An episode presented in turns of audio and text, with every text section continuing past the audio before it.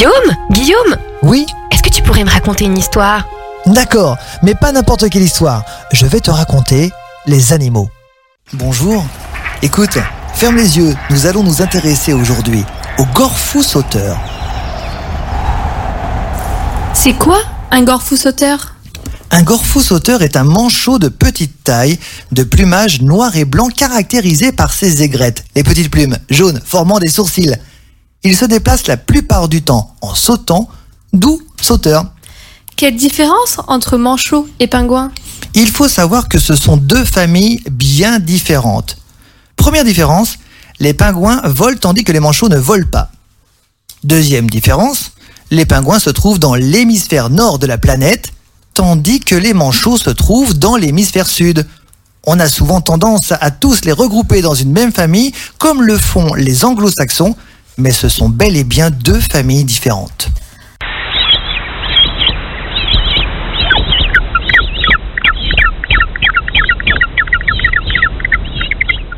Alors ce sont des pingouins ou des manchots dans Happy Feet et les rois de la glisse Dans les deux dessins animés, ce sont des manchots.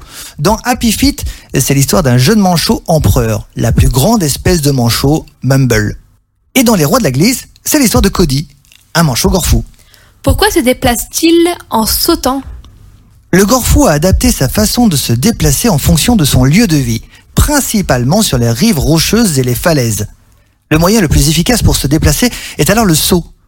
En effet, c'est plus facile et plus rapide de sauter de rocher en rocher plutôt que de marcher. Et surtout, le manchot, quel qu'il soit, n'est pas très réputé pour sa marche des plus dégourdées. Il vit en couple ou tout seul? Alors non seulement il vit en couple, mais en plus, le manchot gorfou sauteur est fidèle à un ou une partenaire et toute sa vie. Et ce qui est de la séduction, on peut dire que le mâle sait s'y prendre. Il va choisir les plus belles pierres pour faire son nid et offrir le plus beau des cailloux à la femelle qui décidera ou non de venir le rejoindre. Un peu comme chez nous, les pères offrent souvent de belles pierres brillantes pour les doigts des femmes. C'est une tactique qui porte ses fruits.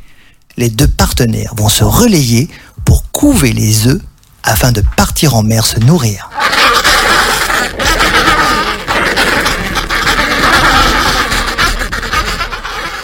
Ce podcast vous a été proposé par Radio Pitchoun et compté par Clara Moreno et Guillaume Covini. Merci pour votre écoute. On vous dit à bientôt pour de prochaines histoires.